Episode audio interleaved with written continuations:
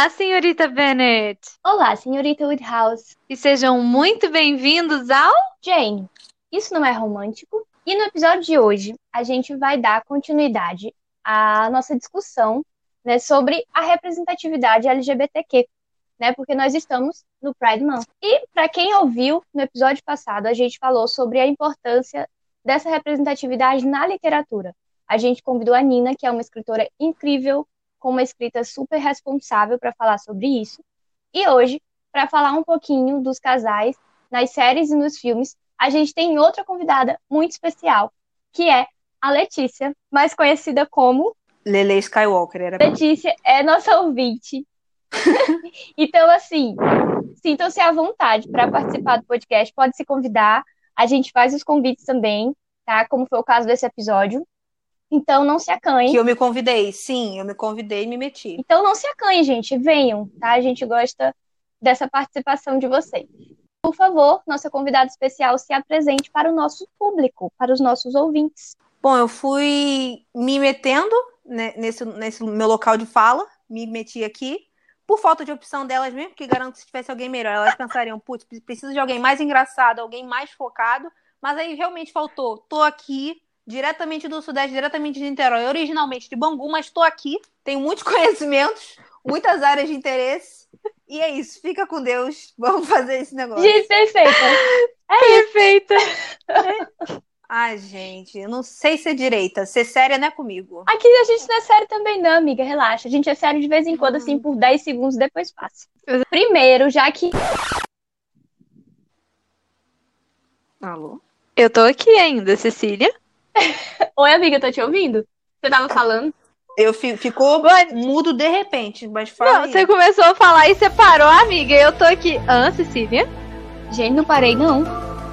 Tá. Parou assim, vamos... deu um mudo. Parou assim. Pois se parou, parou pra, pra vocês. Deus misericordioso, tenha piedade, faça com que esse podcast saia.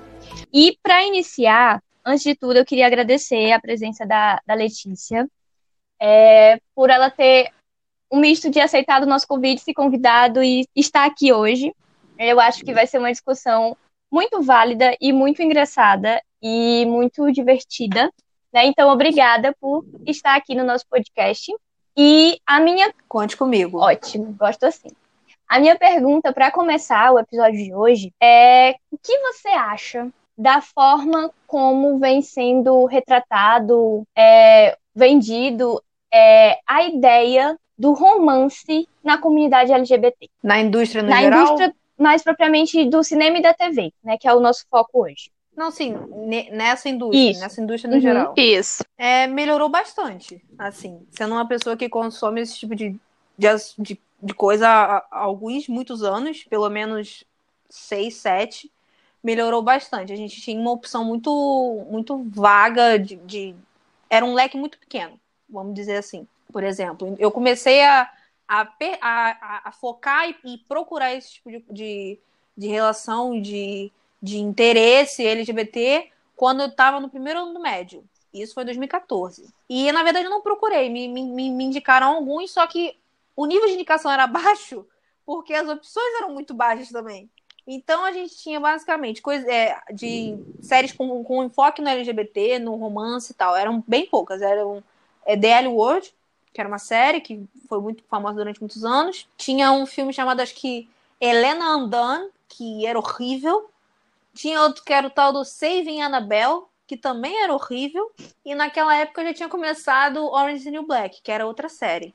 Então, desses quatro que eu lembro, dois eram ruins e dois eram bons. Mas, assim, o leque hoje em dia eu vejo que está muito maior. Ainda temos muitos problemas, né? Que eventualmente falaremos de certos queerbaiters aí mas eu acho que melhorou bastante. A diversificação de, de culturas e de, de etnias e raças ainda está andando a passo de jegue, mas eu tô achando que o leque tá Sim, maior. acho que a gente tá andando devagarzinho, mas tá andando, né? Uhum. E já que você tocou no assunto de, é, dos casais, os primeiros casais que você acompanhou, é, qual foi o primeiro que você acompanhou que você lembra que é, você gostou bastante do que não digo nem bastante, né? Porque a gente está falando justamente desse leque pequeno, mas que você gostou, né? Uhum. Para começar, a gente sabe que existe uma coisa de que acaba não sendo muito exigente. A representatividade ela Ah, não tem, é tem muito como isso. ela deveria ser, né? Mas fala pra gente um casal Uhum. que foi marcante pra você. Marcante, vamos ver, é engraçado. Porque eu lembro que em 2013 é, eu morava num apartamento Oi? e num condomínio. E aí o meu. Eu... Tá ouvindo? Tá Cecília? ouvindo, gente? Ceci? Cecília? Conseguiram ouvir minha pergunta? Sim, qual foi o Sim. primeiro casal? Isso, pronto. e ela eu não até começou a a responder. E eu não consegui ouvir nada. Gente, então vamos lá antes que caia de novo. Era isso que eu ia Tá, dizer. vamos... Força. É o primeiro casal. Resposta, dois pontos. Em 2013, o- eu morava num condomínio e aí a Netflix eu acho que estava começando aqui no Brasil, estava meio que dando os primeiros passos, ou já estava, não sei. E aí eu recebi um, no correio do, do meu apartamento um panfletinho de 30 dias grátis. E na época, né, pequena, era uma coisa nova, então eu falei, Panfleto, de Deus, que pai, coisa mais arcaica. né? Cara, a gente tá velha, hein? Tamo velha. Aí eu falei, aí eu falei assim, pai, pelo amor de Deus, por favor, por favor, por favor, por favor, por favor. Aí foi. E eu acho que, tipo, sem sacanagem, eu, eu olhando, né, as, as opções, não era tão grande quanto é hoje, então eram bem menos. E aí eu vi lá, Orange is the New Black. Aí eu olhei e falei, isso com 13 anos, tá? Eu olhei e falei, ah, então tá, né, vamos lá. Dei play. Ela começa num voice-over da, da, da Piper, a, a principal, e é tipo, 30 segundos do negócio já tem elas duas lá tomando banho. Chique. E mostra, tipo, tudo. Eu, com 13 anos, fiquei apavorada. Apavorada. Saí Nossa, eu lembro a primeira vez que eu vi meu nu frontal. Acho que foi Cara, uma idade é meio tenra assustador, também. brother. É, foi, foi assustador. Tão assustador no ponto que eu só fui assistir de novo, acho que no ano seguinte. Porque eu fiz uma amizade. Aí eu comecei o ensino médio, fiz uma amiga e tal, aí ela me indicou. Aí eu assisti já sabendo que eu, o que esperar. Mas eu acho que esse foi o casal mais marcante. Agora, o primeiro que eu lembro de, tipo, torcer, ficar aquela coisa, eu acho que foi Orphan Black, cara. Que foi a Cosima e a Delfine, que eu comecei a acompanhar, acho que tá na segunda, terceira temporada, não sei. E era super bem, bem quisto na crítica, série no geral. E eu lembro de assistir e falar: que merda é essa? e aí, quando eu vi, eu tava já. Já tava, já tava entregue. Já tava entregue. Eu Inclusive, até hoje é, não assisti Orphan Black. era isso que eu ia dizer. Tá na minha lista há tempos, um montão de recomendação Gente, que eu vi. pelo amor de Deus. Vale a pena ver, não então. só pela repre... Cara, não só pela representatividade, mas o que a Tatiana Maslany faz. Fazendo 20 personagens em 5 temporadas, uma mulher só. Isso eu sei. não Isso do acredita. plot eu Você não sei. acredita? Era Não, justamente por não isso que eu queria entendendo. ver. Vocês não estão entendendo, vocês não têm noção. Ela fazendo cena de mais de um clone, ou seja, é ela, tipo, quatro vezes. Você fica, como? Como? Meryl Streep, amor. Vai passar Ela a é coroa a pra ela. século. Eu tenho certeza absoluta, vocês têm toda razão. Gente, o que essa mulher faz? Vou passar na frente da minha listinha, então. Cara, sim. O meu primeiro casal, que assim, eu que eu shippei, assim, que eu fiquei assim, nossa, que incrível! Eles, elas são um casal. Foi a Korra e a Asami de Avatar, Avatar Korra, a continuação do A Lenda de Aang, que eu amo de paixão. Todo mundo assistindo Avatar. E nossa, porque eu ficava muito chateada com aquela relação podre que a Korra tinha com, com toda a questão do triângulo amoroso, porque triângulos amorosos eu já hum, já reviro os olhos. Mas é, quando você vai vendo a, a, a construção da amizade das duas, e aí no final, pra chegar aonde chegou, que tipo assim, apesar de ter ficado meio que subentendido, mas ao mesmo tempo super entendido que elas terminaram como casal, eu fiquei assim, olha, chipo, tô chipando agora. Gente, Cara, eu não cheguei a assistir A Lenda de Korra. Corra, Corra. Como é que fala? Corra? Corra. É corra, corra, corra, Como você Eu sei não lá. assisti, mas eu lembro. Ai, obrigada, já que você deixou. eu, eu lembro de ser apaixonada na lenda do, do Avatar. Eu amava esse desenho, amava. Só que na época só, só passava na Nick, né? E aí eu tentava assistir, tentava engatar pra poder assistir e nunca consegui. E até hoje não, não rolou. Mas eu pretendo assistir assistir a lenda de, de Corra, Corra, Corra, Corra. Mas eu quero assistir sim. Eu tenho que eficiência. assistir gente. aquela She-Ra também. Sim, Nossa, eu, preciso quero falar de eu vou falar de Shira. Aproveita Então o embalo, amiga, vai. Pode aproveitar. Fala aí. Pode falar? Então, gente, vamos lá. Pode. Vamos falar dessa série. Vai, Então vai, é o seguinte: faz. é, em um ano controverso, o, po- o povo começou a falar mal do reboot de She-Ra, porque a primeira versão, a- o desenho do personagem era muito sexualizado. E a nova era simplesmente uma adolescente com um corpo normal e tá, tá tudo certo, mas pra internet nunca nada tá certo. Nunca tá E- bom. Nunca tá bom. E aí, com o trailer, eu já fiquei super empolgada. E o pessoal taca-lhe pau, taca-lhe pau. Aí eu comecei a assistir. E nessa Uhum. série, você tem. é, ela é completamente. A She-Ra, ela não é irmã do He-Man, ela é. Ela é completamente avulsa do, do mundo do He-Man, nessa versão da DreamWorks. Inclusive, DreamWorks, parabéns! Porque, assim, Catra e Adora, que no caso aqui no Brasil é a Felina e a Adora. Na série original, você não, não tem. é, Inclusive, amigas, vocês não assistiram? É, é spoiler, tá? Tudo que eu vou falar aqui é spoiler. Ah, Mas enfim. Pode falar. Mas assim, você tem é, essa história completamente renovada, mas ainda com a questão da Horda, do Hordak, das princesas, mas completamente repaginado. E você tem a, a Dora e a Felina, que cresceram juntas na Horda, eram melhores amigas, até que chega aquele derradeiro momento que a Dora encontra a espada, e ela percebe que tudo que a Horda tá fazendo é errado, e ela ao invés de voltar para a Horda com a Felina, porque elas estavam numa missão juntas quando toda essa questão da espada acontece, ela resolve ir para Lua Clara com a Cintilante e o Arqueiro, personagens, como eu falei, da She-Ra original que foram repaginados agora. E aí chega todo o problema, porque é, na verdade não todo o problema, mas toda a grandeza dessa série, porque ela trata de uns assuntos que assim, por ser uma animação, você pensa, cara, isso aqui não era um desenho infantil? O que que tá acontecendo? Por que que de repente tá tão profundo e tão maravilhoso e tão maduro? Porque as crianças merecem, meu né, pessoal? As crianças merecem mais do que apenas Peppa Pig.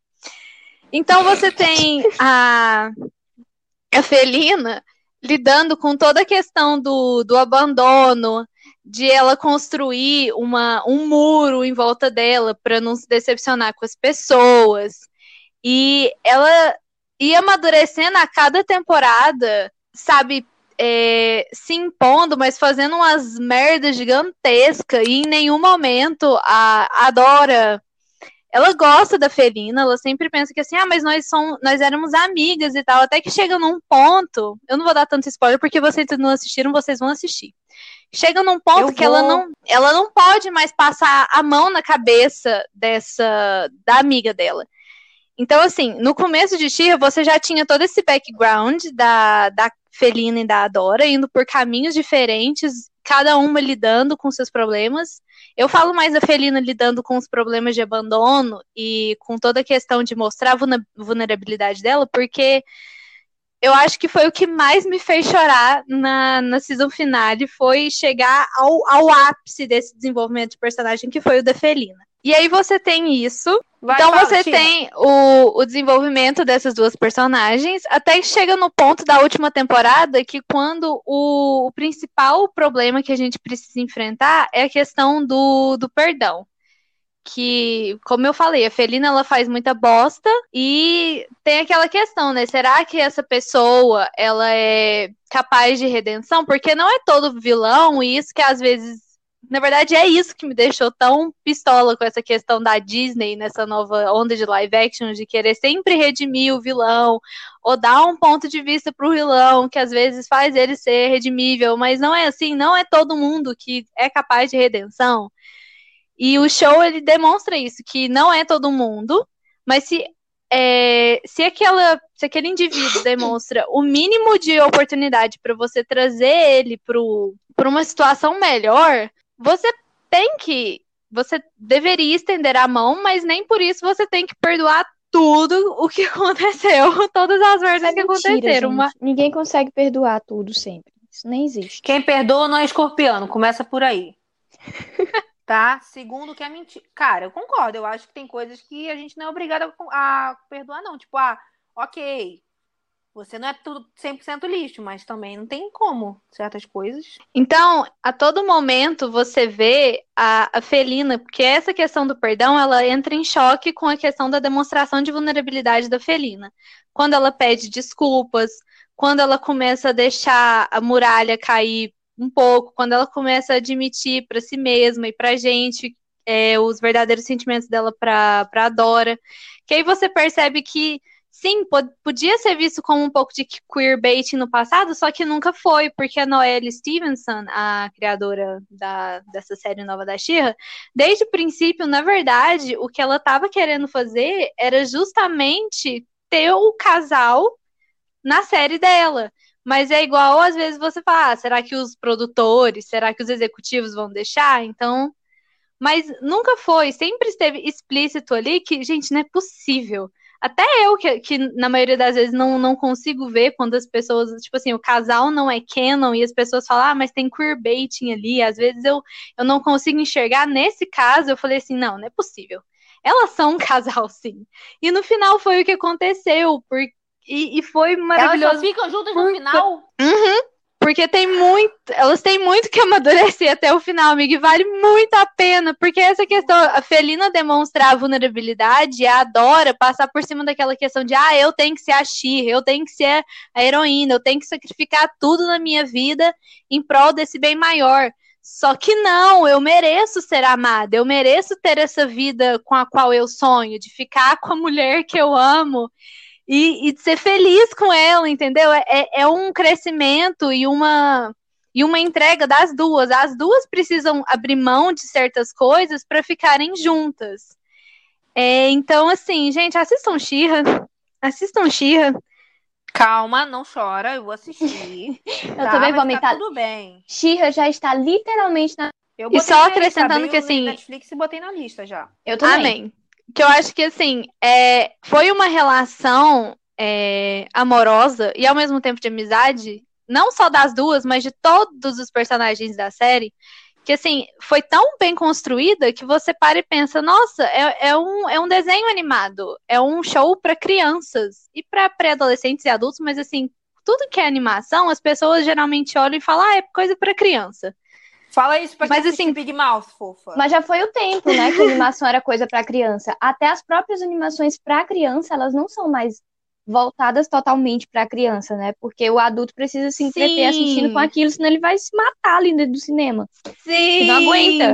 Então, o meu pai adora, gente. Meu pai assiste loucamente com a minha irmã, tá? Meu pai eu também. amo também. Eu super amo, meu pai também, mas nem todo mundo é assim, né? Então a gente precisa adaptar o negócio para ficar um pouquinho mais interessante. E aí você vê esse casal, essas duas pessoas que tinham defeitos e construíram uma relação super legal, uma relação super saudável no final das contas. E você tem que, na verdade, o arquétipo delas agora não é mais de um homem e uma mulher, mas de duas mulheres. Então você vê que, assim, antigamente, o paradigma que a gente tinha era sempre heterossexual, né? E agora você hum. vê que, nesse caso, que tem a possibilidade de você ter um parâmetro de um relacionamento que não, não era o usual. Então, assim, é muito legal que esses novos paradigmas, esses novos parâmetros do que é um relacionamento saudável estejam vindo de, de, desses, desses outros relacionamentos, dessas outras formas de amor entre homens e homens, mulheres e mulheres, pessoas trans, pessoas uhum. não binary. Então, assim, é outro, eu acho esse outro ponto legal da, da série. Porque. E, ai. e por mais que a gente esteja falando aqui que animação hoje em dia não é é, necessariamente voltada para o público infantil, mas é legal que comecem a trazer isso nas animações, né? Porque mesmo não sendo voltado para o público infantil, em certo momento um público mais novo vai se deparar com aquilo e vai se sentir é, atraído para assistir aquilo porque, sei lá, é animação e vai se deparar com isso, né? Então, eu tenho muito a, a ideia, posso estar sendo muito tópica aqui, mas eu tenho muita ideia de que a gente vai chegar num ponto de, de naturalizar isso, é a ponto de botar isso nos desenhos infantis que são mesmo voltados para criança, sabe? Porque uhum. a gente precisa trabalhar isso com criança, né? É, eu sou menos Como otimista. Gente... Eu acho que vai demorar bastante ainda. Eu acho que só quando a nossa geração chegar no nosso ápice. E a geração Não. deles descer um pouco. Aí talvez. Que vai demorar, vai, mas eu acho que a gente não pode perder as esperanças, porque eu acho que é muito importante. e eu Também falo isso como alguém que trabalha com criança e vê diariamente cada situação que dá vontade, sabe, de sacudir. Cabe a, a, a mim, como profissional, e a nós, no papel de escola e de terapeutas e de seres humanos, né, tentar naturalizar isso para as crianças. Se a família dela não está fazendo, me dá licença, eu vou fazer. Né? E se eu tiver o suporte de coisas que sejam de interesse da criança, filmes e desenhos e, e brinquedos, eu vou achar isso ótimo, né? Então, tenho essa esperança, mesmo sabendo que não vai ser uma coisa assim de uma hora para outra, que vai demorar, mas eu tenho essa esperança. Eu acho que já estamos dando alguns passinhos aí. Eu acho que Eu acho que aos pouquinhos vai assim, sim. Como ela falou da Xirra e tal, eu acho que eles são extremamente importantes e eles são necessários, porque são portas de entrada, né? Exatamente. São portas de entrada. Isso. E eu sei que a Sim. Ana quer falar Aí de mais depois- uma animação, né, amiga? Então, aproveita aí Steven o. Universe. Ah, eu adoro Não, a eu, eu, eu acabei de falar. Somos as Crystal Gems. Nós sempre salvamos o dia. Steven Universe, a minha animação favorita do milênio, talvez. É, div- divide o primeiro lugar com Avatar A Lenda de Aang, porque eu, eu não vou conseguir, sabe, colocar um em primeiro e outro em segundo. Porque é, quando eu comecei a assistir Steven, as questões de, de gênero que a série aborda eram feitas de uma forma tão sutil e tão poética que assim, você precisava estar com o olhar muito aberto para perceber. E eu acho que foi a própria intenção da, da Rebecca Sugar. Beijo, Rebecca, eu sei que você está escutando o nosso podcast. Essa questão de, ah, quando duas personagens dela tiveram um casamento gay e se beijaram num episódio, esse episódio foi é, censurado na Rússia. E aí você você vê que assim, às vezes é necessário essa sutileza. Deixar meio que subentendido, né? É. Mas ao mesmo tempo, ela deixa escancarado, porque é só você querer olhar. É só você querer ver que tá ali. E assim, o meu maior exemplo é, em questão de da, da comunidade LGBTQ dessa série, apesar de todas as gems serem mulheres e a Garnet ser uma fusão de duas personagens femininas completamente opostas que formam uma personagem incrível e Ai, maravilhosa que é a Garnet. A Garnet. Eu amo. Eu assisti um episódio, eu sou absolutamente apaixonada pela Garnet. Mas o meu grande amor do, do Steven, que também era o grande amor da. É, eu acredito até hoje, é a personagem da, da Pérola, que era apaixonada pela mãe do Steven. Porque as Crystal Gems. Sim, exatamente. É, é uma treta muito grande. Porque as Crystal Gems, elas são uma espécie de raça alienígena que tem é, gemas nos seus centros, como nos umbiguinhos, ou então nos olhos, em alguma parte dos, dos corpos dela, elas vão ter essa gema, que tem a ver com a personalidade delas e tudo mais. E a, a Rose Quartz, que é a mãe do Steven, ela veio pra, pra Terra, naquela questão de rebelião e tudo mais, e na Terra, ela conhece o pai do Steven, o, o Greg. E só que antes disso ela já tinha uma relação com a Pérola. E elas viveram isso intensamente, até que chegou aqui na Terra e a Rose começa a se interessar pelo. E isso criou um grande da, da Pérola com o Greg e com o próprio Steven quando ele nasceu. Porque para o Steven nascer, a, a Rose precisou abrir mão da sua forma física para o Steve poder se constituir enquanto ser humano ali fisicamente.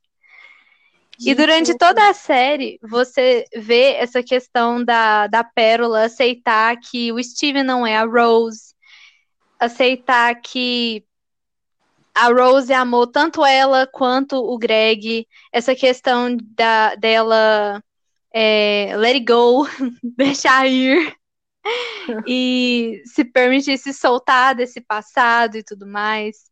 Tem um episódio que ela descobre que a Rose mantinha segredos dela e ela fica revoltada a ponto de quase deixar o Steven se machucar, porque não, ela ela nunca escondia nada de mim, ela me amava, você não entende como é que era entre a gente e tudo mais. E é, assim, entre os fãs de Steven Universe, eu acho que foi o primeiro grande episódio que a gente chorou assistindo uma, uma cena de Steven Universe.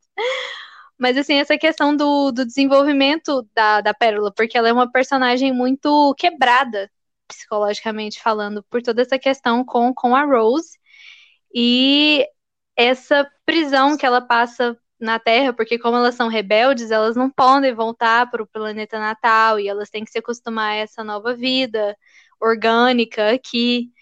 Então, assim, é um desenho muito bonito é, nessa questão de falar sobre mudanças, sobre gênero, sobre amor, sobre. É... Ai, sobre tudo, gente. Eu tô até. Eu fico até sem palavras, porque Steven Universe, quando eu comecei a assistir, foi, foi desenho da minha vida, foi muito especial para aquele momento. Acho que foi uma das razões para eu me abrir tanto para esses pro, pro mundo dos LGBTQ, para me tornar, sei lá, uma simpatizante, uma amiga do, do movimento, porque Oi, amiga, é um desenho super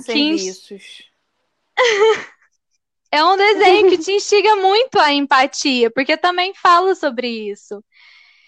E os personagens são muito bem construídos. A Pérola, ela, a cada temporada, ela vai se tornando mais e mais independente, lembrando que ela é mais do que apenas a, a Pérola da Rose. Então é. Ah, incrível. Assista Steven Universe também, junto com Shira. Meninas, eu tô caladinha aqui porque a minha relação com casais e personagens LGBT são mais nos livros, né? E quando eu penso em casais de séries e filmes, eu encontro mais casais que me dão nos nervos e que eu acho que é um super desserviço. Enfim, mais pra frente vou, vou tocar neste tópico. Vai Mas chegar queria... a sua hora de reclamar, amiga. Calma, a gente já tá vindo. Mas antes disso, né, eu queria saber de vocês outros casais que vocês podem fazer aí um apanhado rapidão de casais que são legais, inspiradores e lindos e perfeitos que vocês conseguem tá. lembrar aí de séries tá. e filmes. Ana, faz agora uma, uma edição de estalar de dedos. Vamos lá. Vamos lá, bons primeiro? Isso, bons primeiro. Muito bom. Orphan Black, que é a Cossimia Delfine, que são, assim, incríveis e elas ajudam a mover a história, ok? Maravilhoso. Orange New Black não tem um só, tem vários, porque se passa numa prisão feminina, então é o que mais tem hashtag, haha. Winona Earp, que tem a, a, a, irmã da principal, e é muito bonito ela, a forma que ela descobre, como ela, ela conhece a, a, a, Como é o nome dela? Esqueci agora, esqueci. Da, como ela conhece a, a Nicole, e é, e é assim. É, a história deixa a desejar um pouco, não vou mentir, não vou. Mas é, é bonitinho o, a maneira que eles constroem. Eu acho que Grey's Anatomy que eu tô reassistindo, gente. Eu acho super importante o que, a, o que eles fazem com a Kelly. Ela aparece como só meio que um tapa-buraco pro George, e ela evolui, ela cresce, ela se torna uma personagem, assim, maravilhosa. Eu tenho alguns filmes também que eu, que eu botei, mas eu vou botar primeiro de série. Eu acho que é típico. Tem muita controvérsia sobre a Izzy ou sobre não Ai, amiga, a gente etc. vai brigar aqui. A gente vai não brigar vamos. já já. Vamos, vamos super brigar. Eu vou, eu vou me fazer de maluca, amor. Eu vou me fazer de maluca. Já, será que você não quer falar da Izzy? Então a gente fala da Cassie. Que ela realmente, eu acho que a jornada dela é muito interessante. Tem uhum, One Day at a Time, que é a, a Helena e a Cid, que são. Ai, amo! Amo! One Day at a Time! Agora unanimidade. Unanimidade, tá vendo só como eu não sou só defeito, tá This is it! Oh, this is life, the one you get. Enfim, seguimos.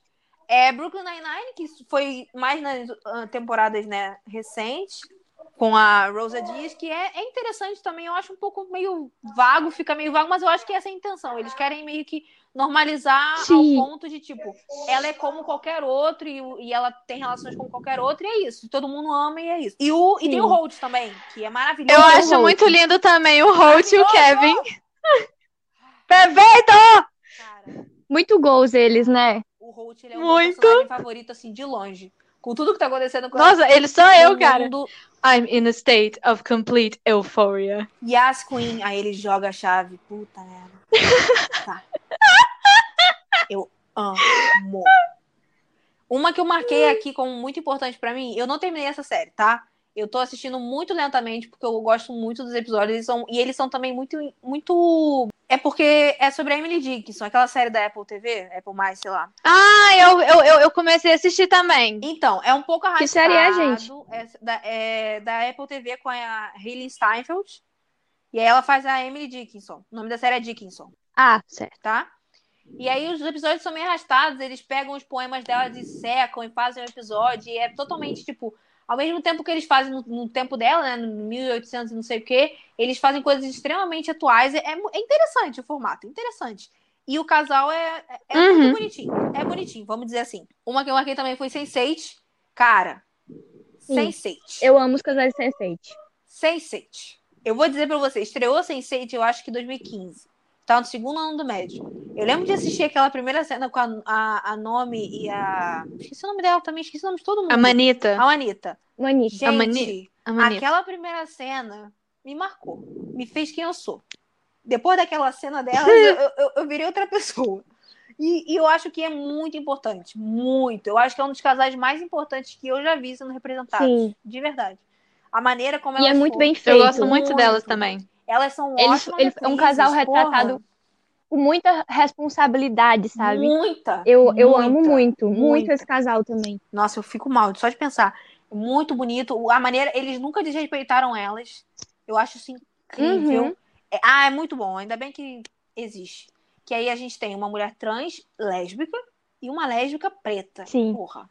A É tudo. séria É, é tudo. é muito, muito bem feito. Sense8. Eu marquei Pose também, que é a série do Ryan Murphy, aquele safado. Mas que é sobre a Eu vida preciso começar a ver. Gente, eu não terminei, não vou mentir pra vocês. Eu comecei e eu achei tão importante, mas tão importante, que eu não tava dando importância no momento devida. Então o que, que eu fiz?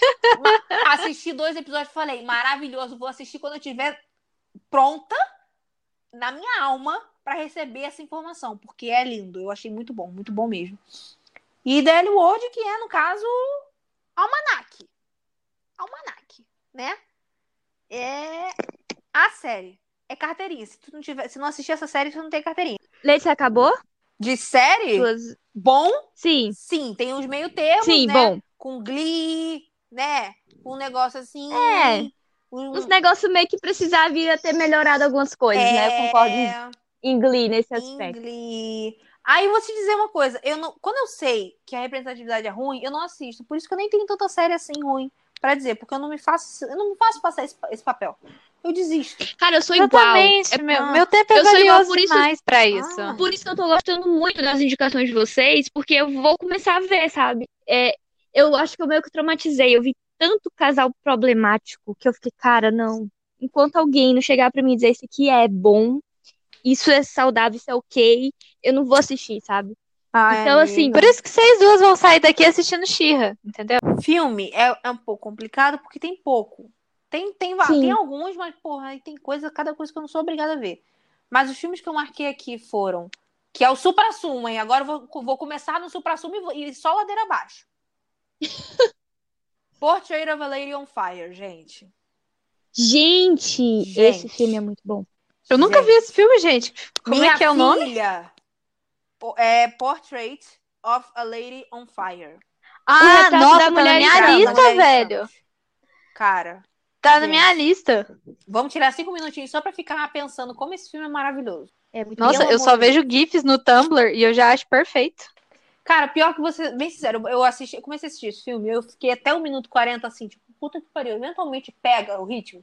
Será o ritmo? Cadê? É lento, Cadê? é, Cadê? é um filme Cadê? lento. Mas aí quando engata, minha filha, engatou. Pegou naquela. eu Ah, eu já tive muito livro assim, que é lento, aí quando você engata, nossa senhora. Ó, vou te contar, não sei dirigir, mas engata Porra. naquela marcha ali, vai e você só para quando tu para só no muro, que, é, que aí é o final, que é um muro. Mas assim, é maravilhoso, é lindo, é bem escrito, elas são bonitas, a diretora é muito bonita, mas é muito inteligente e é de uma grande comunidade de Elas são bonitas. que é muito. va- Gente, a beleza delas é necessário. É necessário pontuar. Como assim? Muito bonito. A fotografia é linda. A... E todas as personagens, na verdade, são bonitas. Não tem personagem homem, ele ele- quando tem, é, sei lá, uma É de fala, época, o que já É é um de ponto época. extra. Elas usam aquele. Vocês que gostam da Jane Austen, né? Elas usam aquele vestidão. Não contente de vestidão. Perfeitas. Tem arte também, ela é uma é pintora. É uma coisa assim, É, é, Olha só. O filme é uma obra de arte, gente, sério. É lento, mas É. é, lindo. É lento, falou tudo. Dois L's. É lento, mas é lindo. Eu acho que esse tinha que ser o marketing do filme. O slogan. O slogan, com certeza. É lento, mas é lindo. E vale muito a pena. Tá, vamos ladeira abaixo. Mas não tão baixo assim. Aí começamos com Portrait. Tem Disobedience, que é um filme controverso, mesmo entre a comunidade É. LGBT. Eu, não acho que eu considero, assisti mas- esse. Eu não assisti, mas eu lembro de umas, de umas controvérsias aí. Mas eu acho não que é legal, sabe? Pra, pra, pra eu movimentar, sabe? Pra, Vamos, pra, pra dar. Vamos dar uma É, sabe? negócio. Eu acho que, que dá visibilidade, sabe? Eu acho que quando a galera começa é, a dividir. É diferente, por exemplo, todo mundo fala, se 90% fala que é Não, ruim, não vi quer esse, ver. não. Mas se tem, tá bem dividido ali, você fica curioso. Não, vou ver pra saber o que, que é na verdade, né? Eu acho que, que em alguns casos é legal essas controvérsias. Então, eu vou ser bem sincera. Eu não sei qual é a controvérsia, porque eu amo esse filme. Quem quiser vir brigar comigo, não vou prover a minha arroba do Twitter. Vai ficar querendo. Não vai discutir comigo, porque eu não. The sign can stop me because I can't read. Entendeu?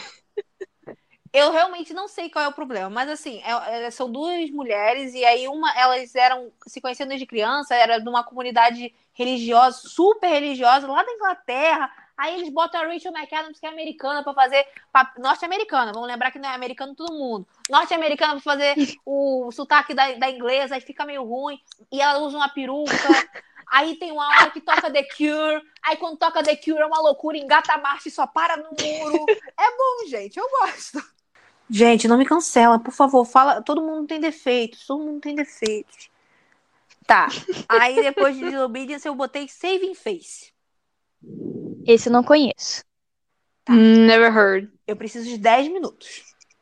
Vai. Vamos lá. Pode falar. Saving Face é da Alice Wu.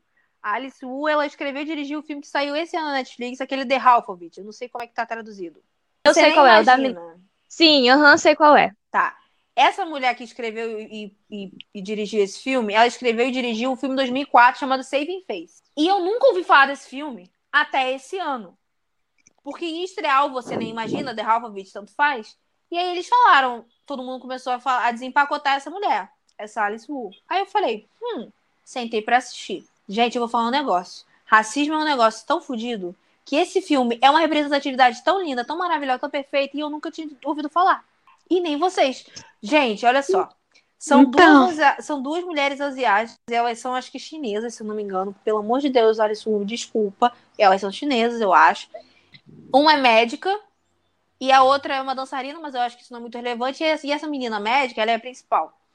E ela é meio afastada da família dela, ela não se enquadra no, no, no que eles esperam dela, porque eles são chineses e a família toda é imigrante, não sei o quê. A mãe da menina, da principal, eu acho que está até na, na sinopse, então não é muito spoiler. A mãe da menina se muda pra casa dela porque acontece uma parada. E aí começa um surto totalmente psicótico, porque a mulher, ela é uma mãe chinesa, como a gente vê dos estereótipos, ela é super, né? Em cima, aquela mãe coruja, Uhum. se envolve na vida da menina o tempo inteiro. E aí a gente vai descobrindo muitas coisas. Vamos lá.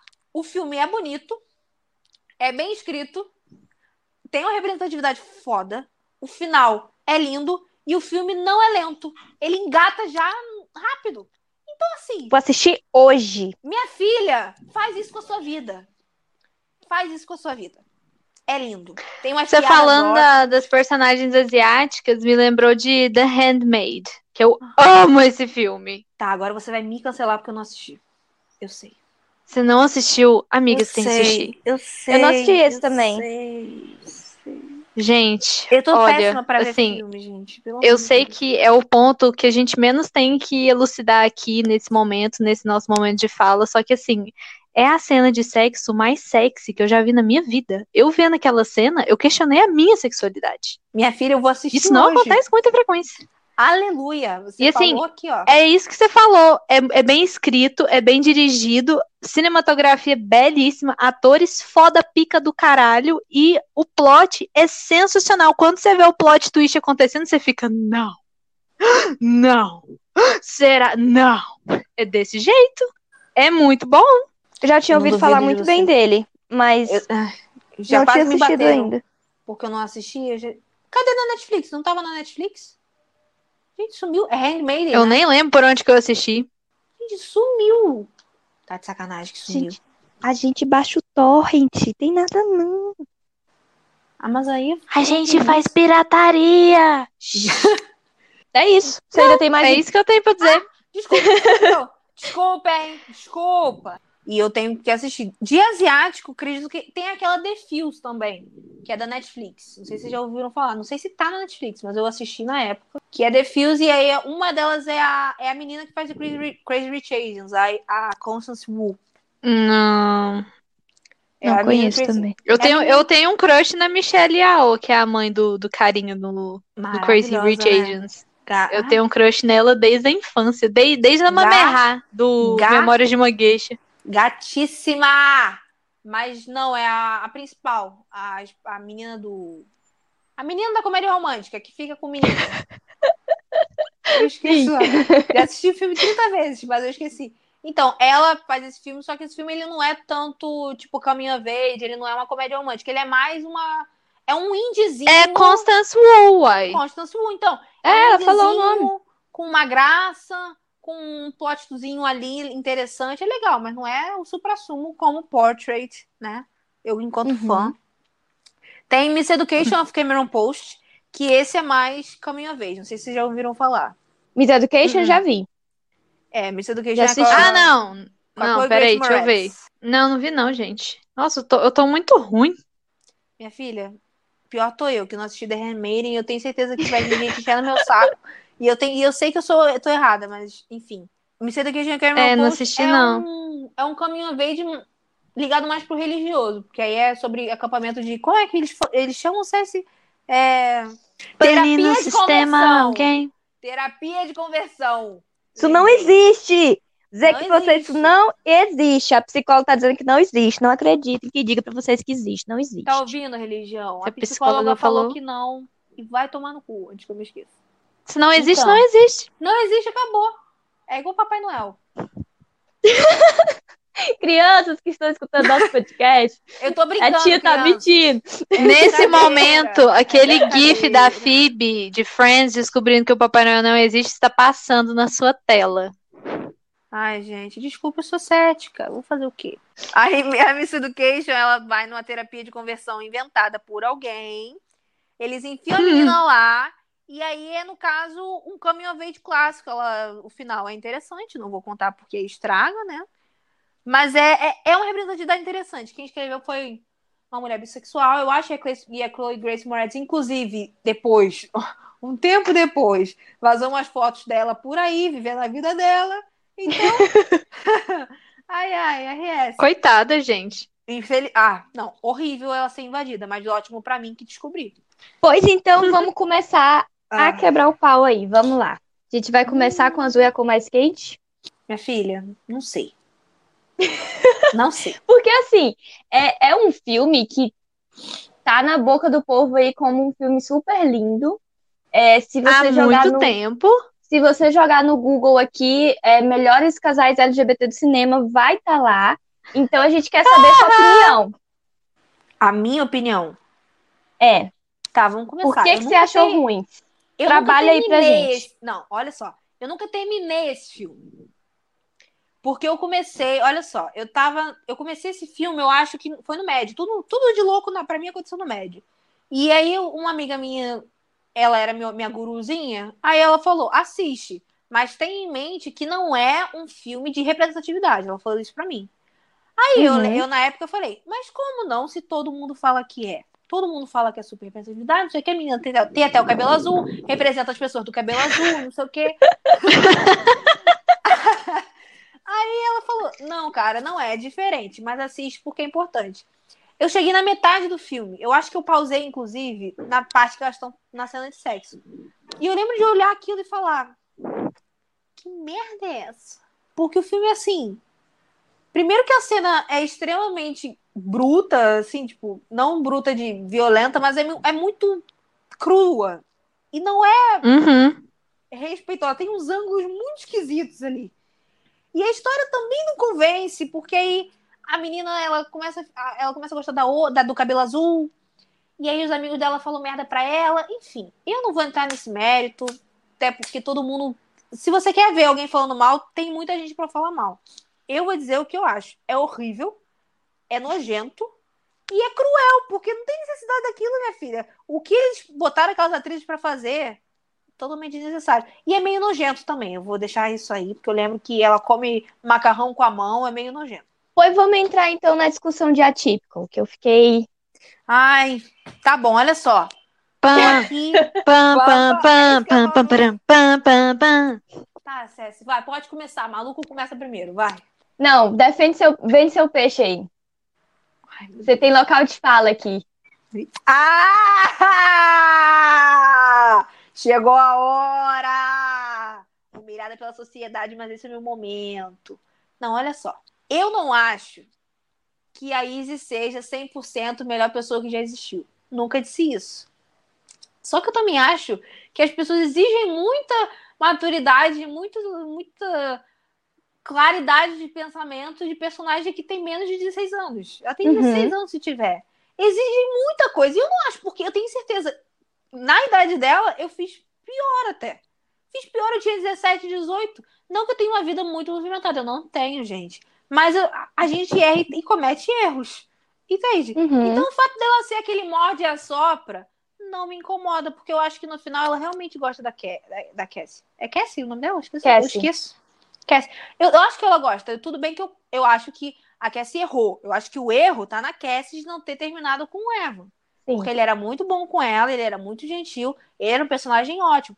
Só que eu também acho que as pessoas ficam, ah, por que ela não fica com ele? Ele trata ela bem. Gente, existe coisa chamada vontade, atração, amor, paixão. Se ela não sente aquilo pelo rapaz, por que que ficou insistindo?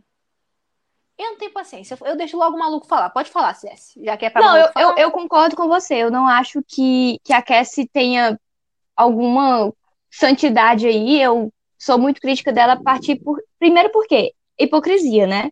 Ela vai criticar a mãe Ela fala da mãe por uma inteiro. coisa e ela faz justamente a mesma coisa que a mãe fez, né? E com um cara que é super legal com ela, beleza, ela percebe que ela não ama realmente ele, né, e tal. Porra, a consideração que você deve é terminar com o cara, né? Mas tá. Obviamente, É, obviamente. Eu concordo muito com o teu ponto de que não se deve esperar é, maturidade de adolescentes, né? Principalmente a gente tem que levar em consideração que a Izzy está se descobrindo. E é um momento muito difícil ali, sabe? Então, Não, e não só né, isso, isso- isso- te interromper. Mas ela também tem uma Vontade. vida super movimentada em casa, cara. Ela tem não sei quantos irmãos, Sim. a mãe dela é meio louca. Agora imagina tudo isso no. Ah, porra.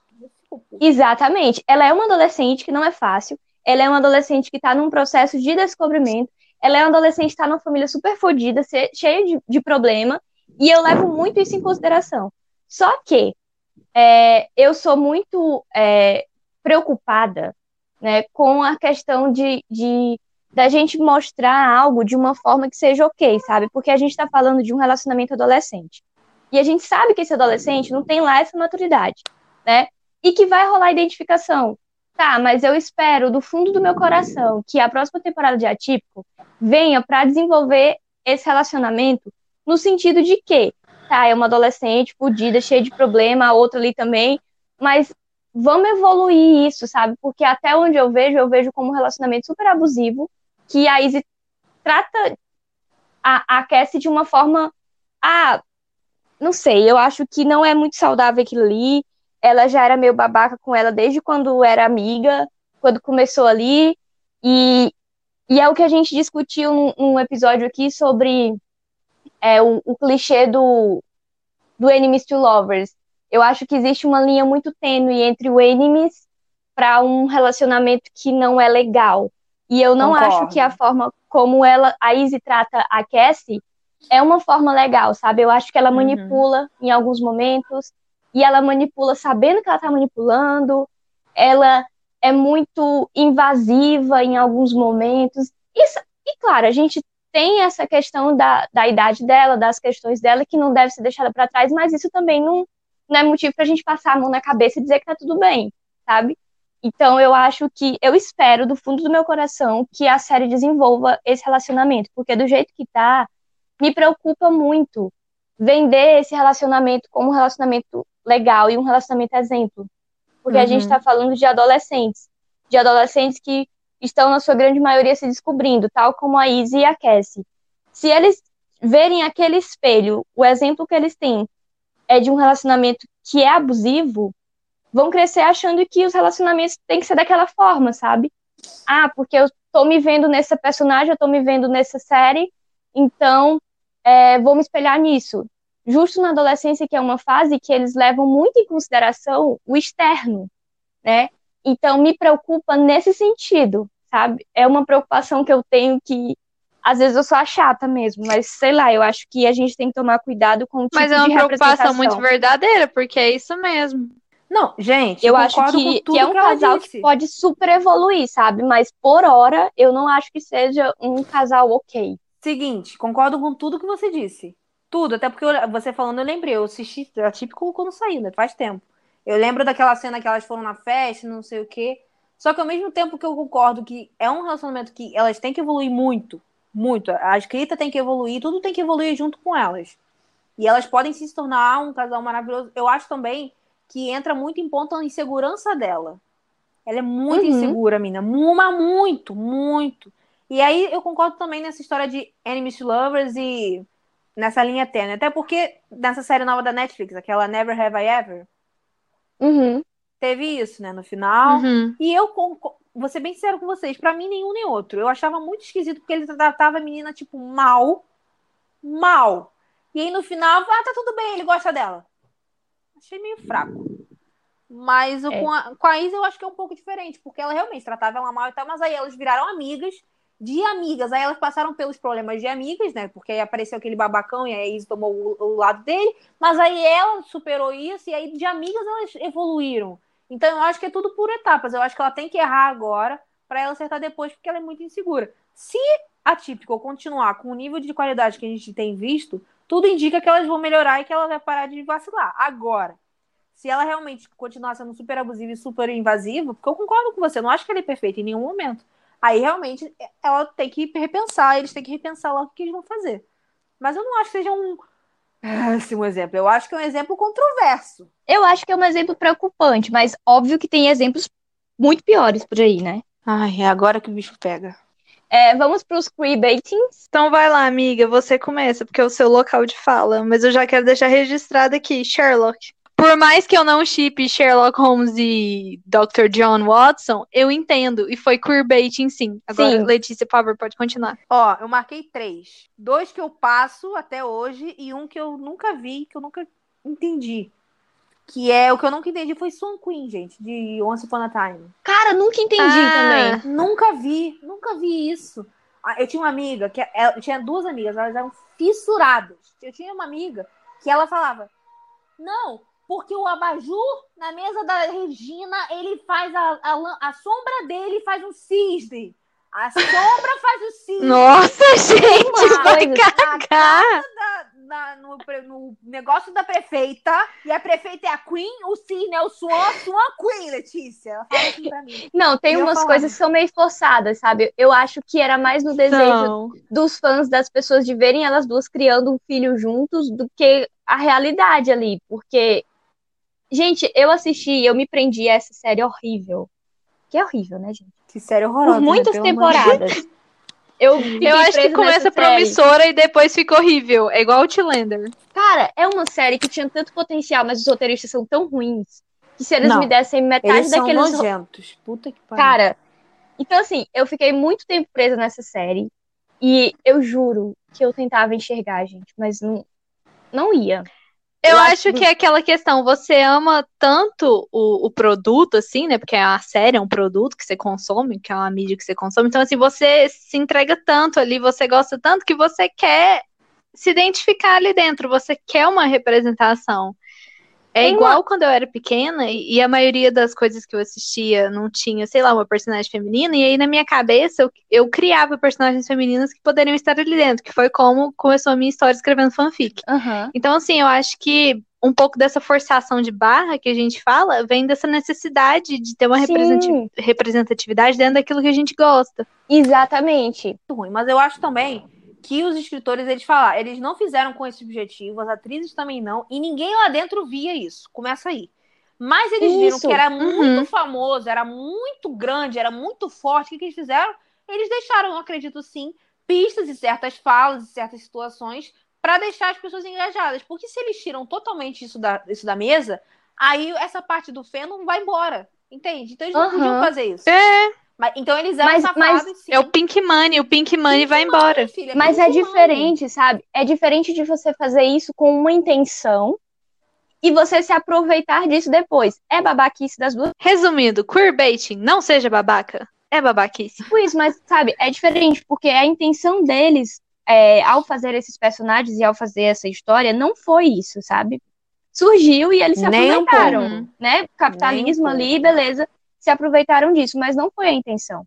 Já quando a gente vai para Sherlock, né, a gente vê que tinha tinha isso desde o começo. Os próprios roteiristas faziam essas brincadeiras, essas piadinhas. E depois, quando o pessoal dizia que era queerbait, eles, ah, não, nada a ver. Se fazia de É, louco. mas, tipo, é diferente porque a gente consegue perceber isso desde a primeira temporada de Sherlock. E se você for pra Os por Unsigned, você Sim. Pessoal, infelizmente, esse áudio da Cecília aqui cortou de verdade, mas eu vou resumir o que ela disse da seguinte forma: Steve Moffat, o que você fez foi covardia. Então, assim, vai tomar no cu. e pros chipadores de John Locke, viu vocês. Gente, eu preciso de, eu preciso de um momento pra falar de Pitch Perfect. Eu preciso. Eu preciso. esse Eu não momento é seu. poderia, eu não poderia vir aqui e não falar de Pitch Perfect. Vocês têm noção disso? Seu momento chegou, Skywalker. Use sua raiva, A força está comigo. Master Skywalker. A força está comigo, está conosco. Vamos lá, gente, começando. Eu assisti Pitch Perfect a primeira vez e eu não vi isso. Não vi o casal que eles falavam, caguei, não sei o quê. Assisti o segundo, também não vi nada. Eu tava num surto em janeiro, eu acho que 2017, 2017, é 2017, 2018. Tava num surto ali, no tinha acabado o médio, ia começar a faculdade, eu tava meio louca. E eu entrei numa de assistir o filme de Pitch Perfect todos os dias. todos os dias. Depois E ela não quer eu ser lembrada por assisti- Pitch Igual eu Perfect, com né? High School Musical quando lançou. Não, olha só. Todos temos nossos momentos. High School Musical também é muito importante na minha vida. Todos nós. Todos nós. E aí eu assisti o primeiro, o segundo, assisti o primeiro e o segundo e falei, "Pô, eu sou, eu sou muito idiota, né? Matar. Aí eu assistia e eventualmente fui pra fanfic. Na fanfic que eu fui vendida. Na fanfic que me pegaram. Foi ali pelo, pelo pescoço. Porque a intenção do primeiro filme, existem muitos rumores, mas a primeira, o primeiro roteiro meio que finalizado, elas eram um casal, a Beck e a Chloe. Esse Uhum. era o roteiro. E aí, como eles venderam pra Universal, tiveram várias alterações e morreu isso. Eles surgiram com o Jesse, não sei o quê. Casalzinho sem acredito- química, né? Se eu começar isso, não termina. Se eu começar, ele quer namorar com a menina, sendo que ela odeia filme, e a única coisa que ele gosta é filme. Nunca que ia dar certo. Opostos se atraem, mas existem limites. Mas enfim. E aí eu acredito, sim, que a natureza da personagem da Chloe é uma personagem de flerte, não sei o quê. E da Becca é uma personagem muito fechada. E o que, que a Ana Kendrick é? Uma pessoa fechada, extremamente escrota e sarcástica. Bateu junto com a Brittany Snow juntou, porque eles precisavam da personagem da Chloe, da Brittany Snow, pra levar a Becca pra essa capela. Então a, a Chloe, ela era a porta de entrada. Eles não esperavam que, ao terminar o filme, todo mundo fosse ver o que a Kay Cannon escreveu no primeiro roteiro lá atrás. Ninguém esperava. E aí deu no que deu. O primeiro filme ficou, deu, foi um estouro de bilheteria, não sei o que, fizeram o segundo. No primeiro, não tinha intenção. No segundo, existia mais do que a intenção. Existia a vontade dos atores, das atrizes da Elizabeth Banks, que dirigiu aquela merda, da produção. A única pessoa que não tava a bordo era a merda do Universal. Universal. Aquela merda daquele estúdio. Porque se você assistir o filme com um olho um pouco mais. Nem precisa de um olho crítico, minha filha. Você assiste esse filme como uma pessoa burra. Tem certas cenas. Eu assistindo qualquer filme. Eu, eu sou extremamente burra. Pra eu ter pe- pego, eu tenho que realmente ser uma coisa assim absurda. Porque aquela cena na tenda que ela fala: Ah, eu acho que eu não experimentei o suficiente na faculdade. Eu tenho vontade de me jogar.